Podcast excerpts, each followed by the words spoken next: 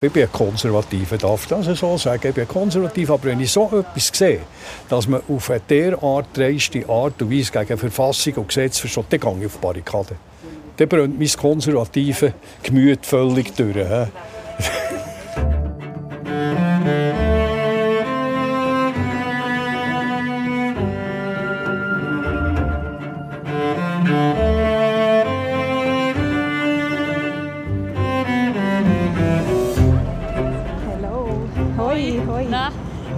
Gefühlt äh, auf Bern können laufen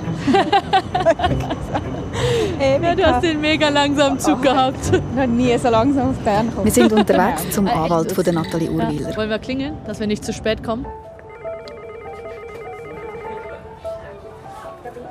Hallo. Charlotte Teile und Franziska Engelhardt vom Podcast. Hallo. Danke. Nathalie Urwiller ist eine der bekanntesten Ärztinnen der Schweiz. Sie kämpft für gleiche Löhne, gleiche Chancen und für sich selber.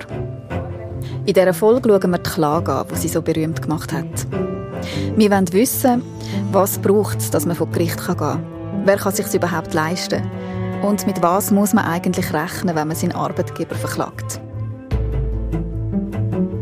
Seit einem Jahr begleiten wir Nathalie Urwiller. Immer auch mit der Frage, was hat der Fall mit uns zu tun und mit jeder einzelnen Frau in dem Land? Das ist die Akte Urwiller. Was kostet das Frau sein?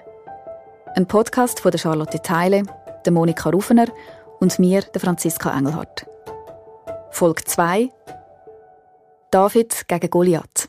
Du, Franziska, meine Frage. Gibt es eigentlich einen weiblichen David, der irgendwie gegen Goliath gewonnen hat? Mm, Jeanne d'Arc ist, glaube ich, nicht das beste Beispiel, oder? Ist sie nicht geköpft ja. worden am ah. Schluss? Aha. Befreiungskämpferinnen.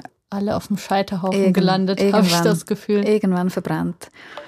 Pippi Langstrumpf ist auch ein gutes Beispiel. Jetzt in dem Fall. Pippi Langstrumpf ist ein super Beispiel, aber irgendwie kämpft sie ja mehr so für ihren Spaß, aber nicht so richtig mhm. für ein Ziel, oder? Mhm. Ich habe noch an Wonder Woman gedacht. Mm, aber die hat irgendwie so Superkräfte. Vielleicht ist das auch nicht so ganz ja, das äh, vergleichbar. Haben, das haben wir normal nicht, ne? Okay. Bleiben wir jetzt halt doch beim Bild David gegen Goliath. Oder eben eigentlich so wie Urwiller gegen das Inselspital. Ja, nehmen wir das, oder? Mhm. Was man sicher sagen kann, sie hat sich da einen mächtigen Gegner ausgesucht. Wir haben ein bisschen recherchiert. Das Inselspital gibt es seit 1354 und es ist eins von nur fünf Unispitälern in der Schweiz. Über 8000 MitarbeiterInnen arbeiten dort und jedes Jahr werden über 40.000 Patientinnen und Patienten dort stationär betreut. Das Spital ist so groß, dass es sich selber auch Gesundheitsstadt nennt und als Konzerninselgruppe organisiert ist. Und das war jetzt quasi der Goliath und wir gehen jetzt zurück zum David.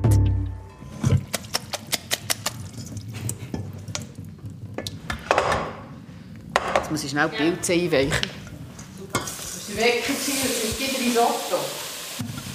In der ersten Folge waren wir bei der Nathalie Urwiller daheim, in Brig, wo sie mit ihrer Tochter und ihrem Mann lebt. Falls ihr diese Folge noch nicht gehört habt, geht doch nochmal an Anfang an. Dann macht alles viel mehr Sinn.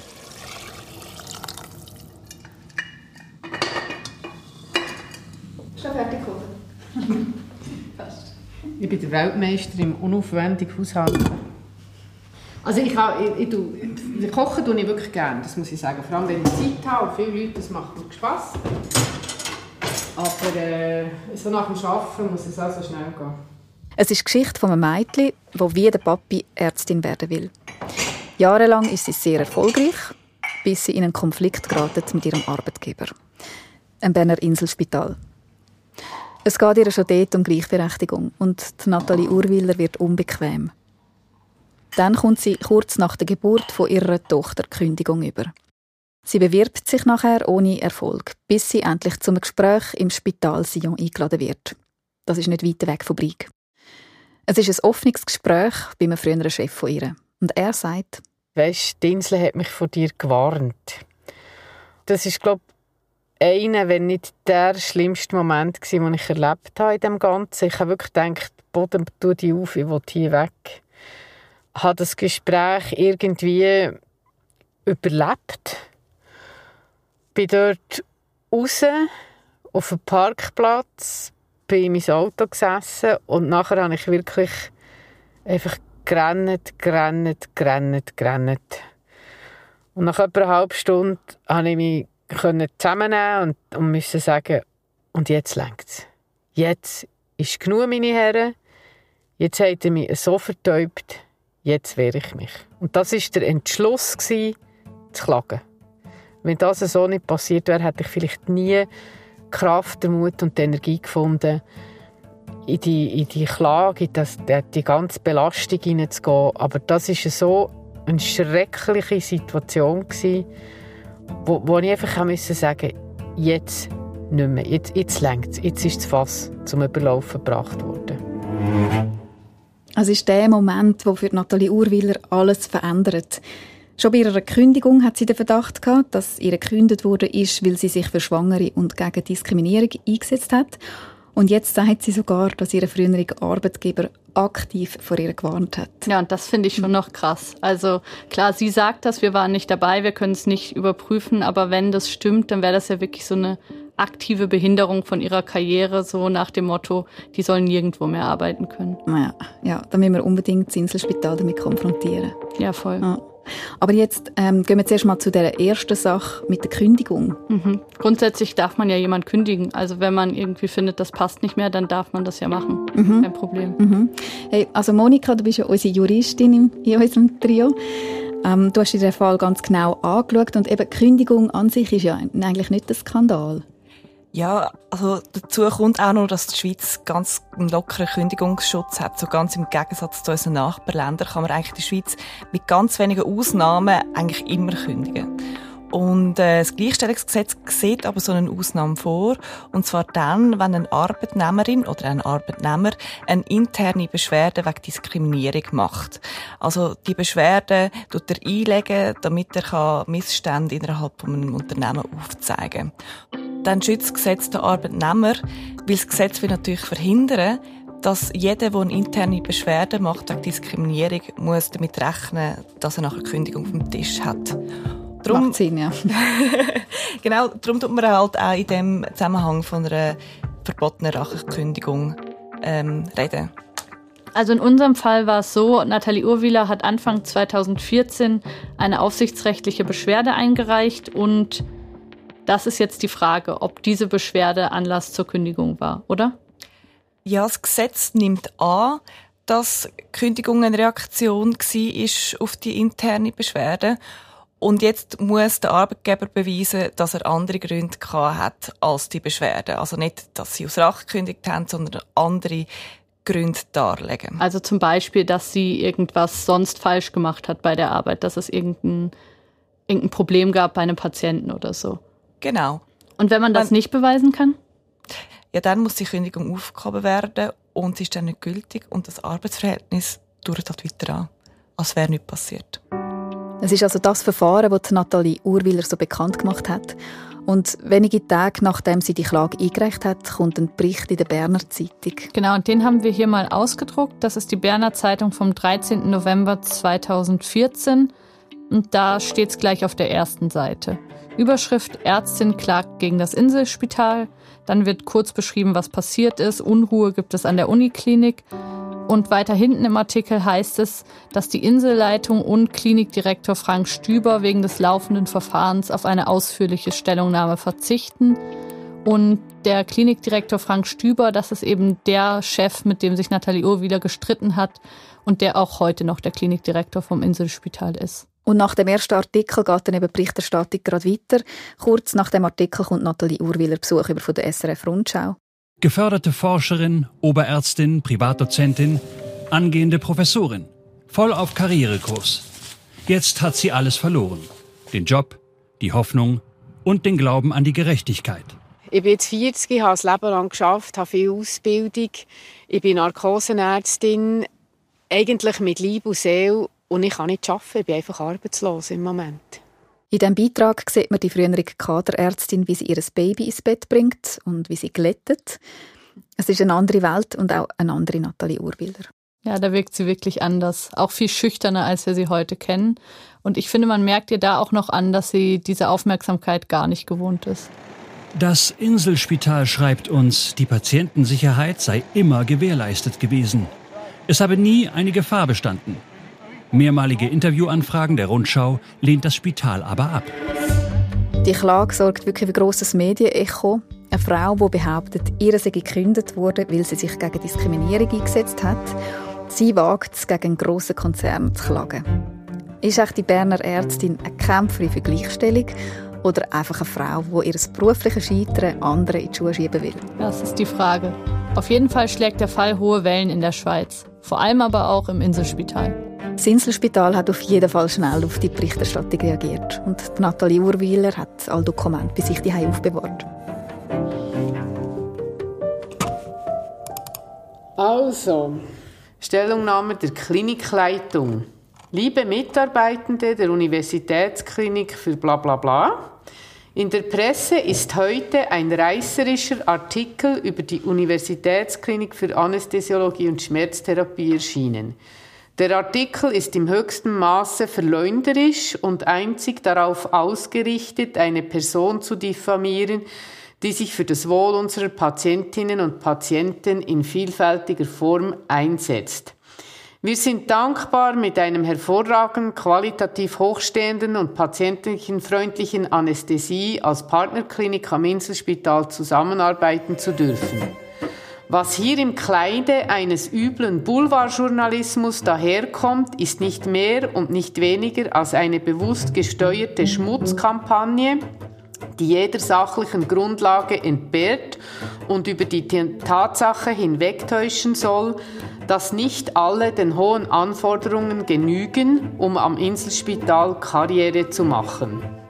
Und das wurde ausgehängt im Spital? Das wurde auf verschiedenen Whiteboards ausgehängt. Ich habe x Fotos bekommen. Ich habe sogar eine Patientin, die das abgehängt hat und mir das gebracht hat und gesagt hat, das sei eine Sauerei und sie kennen die Geschichte. Das ist, ja, also ich habe das sicher 15 Mal bekommen, das Schreiben. Es passiert das, wo viele davon Angst haben. Dass sich nämlich Kolleginnen und Kollegen gegen einen zusammentun und man so nachher selber schlecht dasteht. Das ist überall in der Schweiz vergleichbar. Wir haben darum mit der Gleichstellungsbeauftragten vom Kanton Zürich geredet, im bevölkerungsreichsten Kanton, wo es am meisten Fälle gibt. Ich bin Helena Traxel, Leiter Fachstelle Gleichstellung vom Kanton Zürich. Ähm, werden Sie nicht oft gefragt, ist es überhaupt noch ein Thema? Ja. Ist es nicht irgendwie jetzt langsam mal mhm. durch? Tatsächlich, das werde ich sehr oft gefragt, äh, und zwar ähm, aus der gesamten Bevölkerungsschicht. Mhm. Und ich hätte ja auch gern, dass es kein Thema mehr wäre. Als ich gemerkt habe als junge Frau, dass, ich, dass das ein wichtiges Thema ja war, auch für mich damals. Ich habe mir immer gedacht, die nächsten zehn Jahre ist das Engagement, und dann ist es vorbei. Und jetzt bin ich 30 Jahre drin und das Engagement ist immer noch sehr stark und, äh, und, äh, und nötig. Unsere kleine Fachstelle hat letztes Jahr 900 Beratungsstunden gehabt, nur die Fachstelle, nur zum Gleichstellungsgesetz. Es sind also erheblich große Anzahl, ja. Sie versucht immer wieder Frauen zu ermutigen, ihre Geschichten öffentlich zu machen. Aber eben die allermeisten haben Angst, dass es irgendwie negative Folgen für sie haben könnte. Radio, das wäre doch super cool. Podcast, Fernsehen, man erkennt sie nicht, sie haben so eine sagenhaft wichtige Geschichte zu erzählen. Dann sagen sie mir, oh nein, irgendjemand erkennt mich und da wird mich niemand mehr einstellen. Also immer die Angst, sich zu verbrennen. Ja, immer die Angst, irgendwo sich zu stigmatisieren in dem Thema. In der nächsten Folge schauen wir das Thema mal ganz breit an. Wir gehen weg von der Ärztinnenwelt für einen Moment. Ja, und wir wollen einfach zeigen, wie es Frauen in anderen Berufen geht, ob auch sie Diskriminierung erleben. Und wir haben vor allem erfahren, dass viele Frauen Angst haben zu sprechen. Ja, wir haben Zusagen gehabt und dann wieder Absagen. Aber zum Glück redet das Paar dann doch. Mhm. Nimmt mich mega Wunder, wie viele Frauen überhaupt klagen. Ja, es sind sehr, sehr wenig. Das kann verschiedene Gründe haben, auf das gehen wir sicher später auch noch ein. Aber auch, es haben sehr wenige Klagen vom Gleichstellungsgesetz eine Chance tatsächlich vor dem Gericht. Mhm. Ich fand das mega spannend. Du hast hier so ein paar Sachen rausgesucht aus diesen zwei, drei Jahrzehnten, seitdem dieses Gesetz gilt, das sich ja aufs Erwerbsleben bezieht. Und für mich als Nicht-Juristin waren diese Urteile, die hier drin standen, echt schwer zu lesen. Also ich habe echt gedacht, Wahnsinn. Ich kann vielleicht mal eins vorlesen, dass ihr es euch so ein bisschen mhm. vorstellen könnt. Das Gericht kommt jedoch zum Schluss, es handelt sich dabei um keine ausreichend schwere Verletzung der sexuellen Integrität von T. Das ist die Frau, die da gegen ihren Arbeitgeber geklagt hat. Die Mehrheit der sexuellen Belästigung sei verbaler Natur gewesen, körperlich belästigt sei T nur beim Betasten von Busen und Hinterteil gewesen. Außerdem habe der Arzt, der T behandelte, lediglich einen Einfluss der Übergriff auf ihre Gesundheit diagnostiziert, ohne zu präzisieren, wie intensiv diese Beeinträchtigung gewesen sei. Also abgewiesen. Mhm. Nice. Das ist krass, ne? Mhm. Also die Recherche führt uns zu Geschichten aus ganz anderen Branchen, ganz anderen Berufen. Dazu mehr in der Folge 3.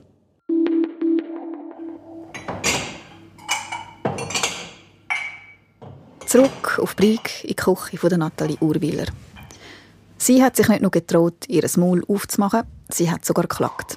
Aber haben Ihnen viele Leute geraten, das zu machen oder war es schon eher, tu dir das nicht an? Also die meisten haben gesagt, äh, schweig und es ist halt so und das musst du akzeptieren und du hast keine Chance und Gleichstellungsprozesse werden immer verloren und es geht gar nicht um Gleichstellung, es ist nur eine arbeitsrechtliche Frage und es haben wir eigentlich alle davon abgeraten, außer der Anwalt.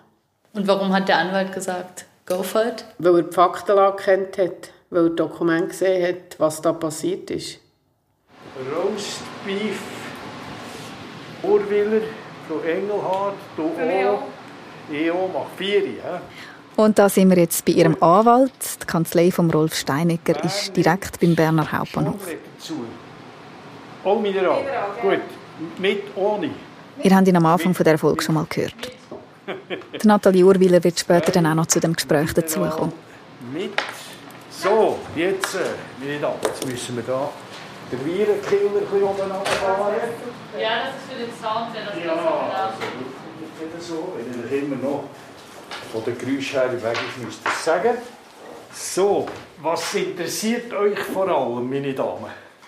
Wie war das denn für Sie, als Sie das erste Mal von diesem Fall erfahren haben? Also Sie sind jetzt wahrscheinlich nicht beim Frauenstreik ähm, ganz vorne mitgelaufen, oder? Das äh, ist tatsächlich so. Ich bin von meiner Grundeinstellung her konservativ. Wobei heisst, für mich heisst konservativ, äh, die Werte, die sich bewährt haben, die muss man nicht über Bord werfen. Aber äh, sicher Gleichstellung äh, hat äh, nicht zu meinen Kernbereichen gehört. Der Rolf Steinecker ist eigentlich auf Haftpflichtfälle spezialisiert. Trotzdem äh, bin ich auf das Thema angesprungen, weil es ja letzten Endes um Verfassungsrecht geht.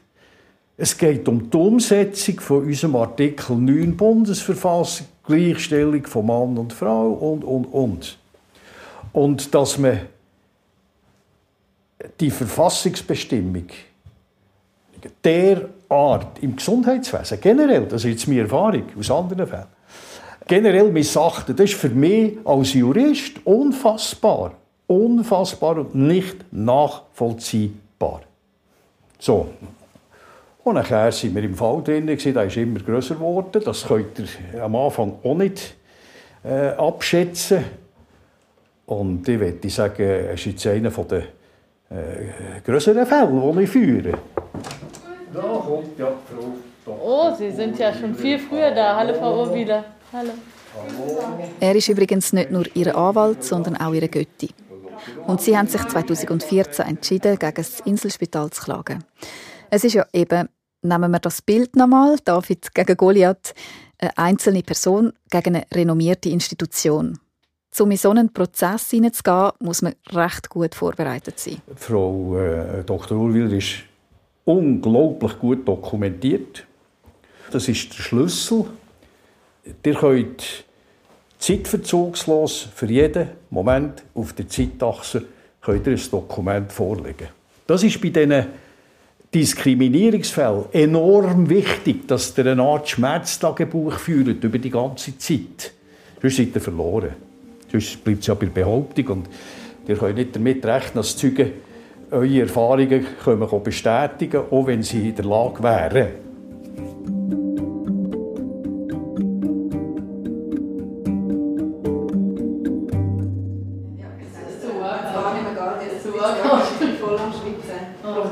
Soll ich doch ein bisschen runterlassen? Nein, nein, es war vorher, es ist schon spät. Oh. Ui, jetzt, das sind aber Ordner. Yeses. Das Schmerztagebuch von der Nathalie Urwiler ist schwer. Sie kommt mit dicken Ordnern die Stege drauf zu unserem Küchentisch zu Brieg. Kann ich dir etwas helfen? Nein. Mama. Mir ist nicht zu helfen. Ja, das weiß ich. Das weiß ich schon lange. Inselspitalstiftung Bern. Wie viele Arme sind das? 1, 2, 3, 4 Es sind nur vier. Insgesamt hat sie zwölf. Eine Wissenschaftlerin, die sich gewöhnt ist, Daten akribisch zusammenzutragen. Es ist sowieso, wenn ihr wollt, Diskriminierung beweisen wollt, das ist ganz, das ist ganz filigran, oder? Wenn ihr einen Entscheid habt, der gegen eine Frau ist, wo eine Frau nicht befördert ist, das kann Zufall sein, es kann sein, dass in diesem Fall wirklich der Mann besser qualifiziert war und so weiter. Dann müsst ihr eigentlich zeigen, dass es eine, eine Chronologie von, von Abläufen ist, wo immer wieder die Frau, und nicht immer die gleiche, oder, der Kürzer zieht. Also das ist aus der Klageantwort, ähm, wo begründet wird, warum dass man mich nicht mehr anstellen kann. Die Klägerin ist illoyal und nicht in der Lage, sich in ein hierarchisches Gefüge oder in ein Team einzufügen. Zudem überschätzt sie ihre eigenen Fähigkeiten, was das Vertrauen in ihr ärztliches Handeln stark einschränkt. Wer hat das? Das ist die Begründung vom Inselspital, warum dass sie nicht mehr mit mir zusammenarbeiten können. Und eben, das sind jetzt wieder die, die Soft Skills, oder? Die Klägerin ist illoyal, nicht in der Lage, sich in hierarchische Gefüge oder in ein Team einzufügen.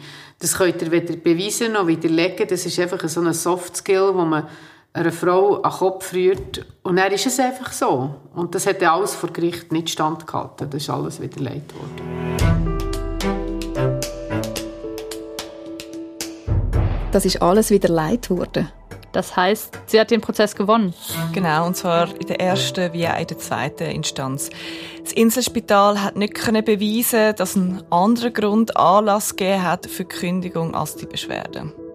Du bist so eine Juristin. Aber die Beweisführung, die war ja mega auf, aufwendig, oder? Ja, die Beweisführung ist natürlich sehr aufwendig geführt worden, weil sie müssen ja auch den Beweis bringen. Ähm, sie haben dann anhand von verschiedenen Anlässen, die passiert sind und Zeugenaussagen, wollen aufzeigen, dass halt das Vertrauensverhältnis zwischen dem Inselspital und der Nathalie Urwiller zerstört worden ist und dass man darum gekündigt hat. Ah, aber das hat alles nicht funktioniert in dem Fall. Nein, das Gericht ist nicht überzeugt gewesen. Sie sind zum Schluss gekommen, dass keiner von diesen Gründen oder Anlässen direkter Grund zur Kündigung war. Ähm, entweder haben die Gründe zum Teil auch die aufgerufenen Zeugen gar nicht bestätigt und äh, zum Teil hat man auch gar nicht gewusst, wann genau das passiert soll sein. Mhm. Und das ist wichtig, dass quasi das zeitlich direkt mit der Kündigung zusammenhängt. Also dass man nicht was von vor fünf Jahren oder so nimmt. Genau. Man kann ja nicht einfach Gründe nachschieben, etwas, was vor zwei Jahren passiert ist, und dann plötzlich sagen, ah ja, aus dem Grund vor zwei Jahren habe ich jetzt gekündigt. Das muss natürlich die Kündigung relativ schnell passieren dann. Und Nathalie Urwiller gewinnt in erster und in zweiter Instanz, aber das Inselspital hätte ja auch ans Bundesgericht weiterziehen können, oder? Ja, das hätte es können, aber jetzt rein aus juristischer Sicht überrascht mich das nicht sehr fest, weil Klagen am Bundesgericht haben meistens sehr geringe Chancen. Aber für Durwiller heisst das Urteil, dass die Kündigung aufgehoben worden ist. Das heißt, sie hat Anspruch auf die Lohnzahlungen, die sie bis jetzt nicht bekommen hat. Und äh, das Inselspital muss ihr auch weiterhin den Lohn zahlen. Es wird aber angerechnet, der Lohn, den sie jetzt schon verdient hat, seit dieser Kündigung und jetzt verdient. Also sie bekommt eigentlich die Lohndifferenz ausgezahlt. Fassen wir kurz zusammen, wie es nach der Kündigung mit der Nathalie Urwiller weitergegangen ist. Zuerst findet sie nie eine Stelle. Dann schafft sie als Freelancerin, das heißt spontane Einsätze in verschiedenen Spitälern in der ganzen Schweiz. Und das jetzt mit einem kleinen Baby ist vermutlich nicht das Einfachste. Erst 2018, wo sie den Prozess gönnt, geht es aufwärts. Und kurz nach dem Urteil kommt sie sogar 2018 den Prix Courage vom Beobachter über.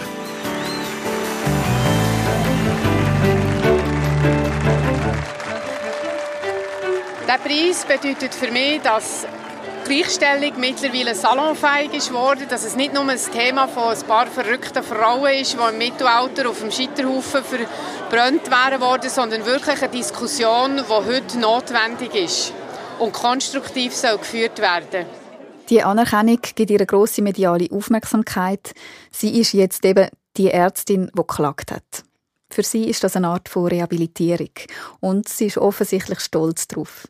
Ihre Stube hat die Pricura-Staffel, die etwa einen Meter lang ist, einen Ehrenplatz auf dem Büchergestell, gerade gegenüber vom Crosstrainer. Wenn ihr auf dem, auf dem Lohnausweis habt ihr... In der Berner Anwaltskanzlei versteht mir jetzt erst richtig, wieso nur ganz wenig Betroffene überhaupt klagen. Neben der Angst um den Ruf gibt es eine zweite grosse Hürde. Die erklärt uns der Anwalt, der Rolf Steinecker. Zu ihm kommen seit dem Urwiler Urteil immer wieder Frauen, die am Arbeitsplatz diskriminiert worden sind. Ich muss im Rahmen des anwaltlichen Aufklärungsgesprächs am Anfang muss ich sie auf das Risiko aufmerksam machen. Und sagen, wenn ihr auf die Nase geht, dann zahlt ihr eigene Parteikosten, sämtliche Gerichtskosten und auch Parteikosten von der anderen Seite. Das macht dann bald einmal äh, ja, 200'000, 300'000 Franken. Könnt ihr das zahlen? Habt ihr das Spielgeld?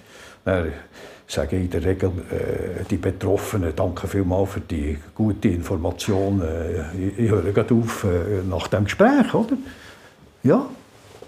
Äh, Es gibt ein böses Wort, und das heisst, prozessieren kann heute nur noch, wer mausarm oder steinreich ist. Hm? Mausarm, weil man den Anspruch hat auf die unentgeltliche äh, Rechtspflege.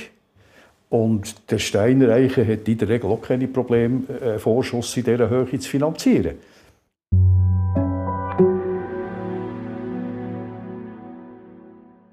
Wir dachten ja, Glück gehabt. Ein Götti als Anwalt, nicht schlecht. Aber die Zeit, die wir hier mit Rolf Steinecker verbringen, die kostet Nathalie Urwieler einige hundert Franken. Sie hat uns daher vorher gebeten, nicht allzu lange zu machen. Aber trotzdem, sie hat etwas, was viele andere nicht haben. Sie kann unkompliziert mit einem Anwalt reden, den sie auch noch gut kennt. Frau Urwil ist jetzt äh, sehr belastungsfähig. Sie kommt aus einer äh, Arztfamilie von Generationen, die stehen alle auf dem Boden, sie kommt vom Land. So, die steht mal da. Und nachher äh, seid ihr vor ein vierjähriges Verfahren gestellt. Ihr müsst damit rechnen, äh, dass ihr mit Lügen eingedeckt werdet. Dann, dann fängt ihr zu kollabieren. Oder? Und es gibt Leute, die kollabieren schon, wenn sie einen Gerichtsakt bekommen, eine Vorladung zu einer Gerichtsverhandlung. Dann drehen die schon durch. Oder? Also, äh, das muss man in der Gesamtbeurteilung Prozess ja, Prozess nein, muss man immer sehr genau überlegen, ist der Klient belastungsfähig? Haltet der das durch? Also, aber wenn man sich das jetzt vorstellt, von 100 Frauen, die vielleicht alles Recht hätten, sich vor Gericht zu wehren, gehen vielleicht 10 zum Anwalt, machen diesen Schritt und dann gehen 9 wieder raus und sagen, nee, das tue ich mir nicht So an. ist das. Und eine zieht es vielleicht durch. So ist das. Das ist schon ernüchternd, oder? Äh, letzten Endes geht es ja um eine Frage vom Rechtsstaat. Sie haben einer gesagt, der Rechtsstaat besteht in der Durchsetzung subjektiver Rechte. Das wäre jetzt ein subjektives Recht von Frau, die diskriminiert wird, den Anspruch vor Gericht durchzusetzen. Und wenn sie ihn nicht durchsetzen kann, ist letzten Endes der Rechtsstaat gefährdet. Oder? So, das ist eine äußerst bedauerliche Situation, aber ich sehe von meiner bescheidenen Warte aus sehe ich keine Möglichkeit, das zu verbessern. Also, Sie haben auch keine Idee, keine Lösung, was man machen könnte am Schluss. Es kommt vor, ganz selten, dass ich ratlos bin. Aber hier bin ich jetzt ratlos. Dankeschön. Also, äh, wenn wir jetzt zum Essen übergehen, das wir vorbereitet haben. In der Folge 3 lassen wir die Spitalwelt hinter uns und schauen, was Frauen in anderen Berufen in Sachen Diskriminierung erleben. Also das war immer so ein Thema gewesen, mit dem zweich werden und dann nicht mehr der gleiche Biss habe, oder? Und wenn dann die Kinder krank sind, kann ich mich nicht mehr konzentrieren aufs Arbeiten. So, das ist natürlich eine Bauwelt, oder? Der Tiefbau. An und für sich glaube ich auch, dass sie im ersten Moment das Gefühl hatten, dass da eigentlich völlig in Ordnung ist und korrekt, was sie machen, weil einfach eine Mutter nicht auf die Baustelle gehört. Das war Folge 2 von «Die Akte Urwiler». Was kostet das Frau sein? Ein fünfteiliger Podcast von der Charlotte Teile, der Monika Rufener und der Franziska Engelhardt. Musik Christian Riesen und Martin Betzola. Finanziell unterstützt wird der Podcast von der Ellen Ringier, der Blickgruppe, der Helma Sick, Sunrise UPC, der Fondation Suiza, Allianz F und Stiftung Mercator Schweiz, der Stiftung für Frauenarbeit und investigativ.ch. Zu hören ist der Podcast auf blick.ch und bei allen Podcast-Anbietern eine Produktion von Elephant Stories.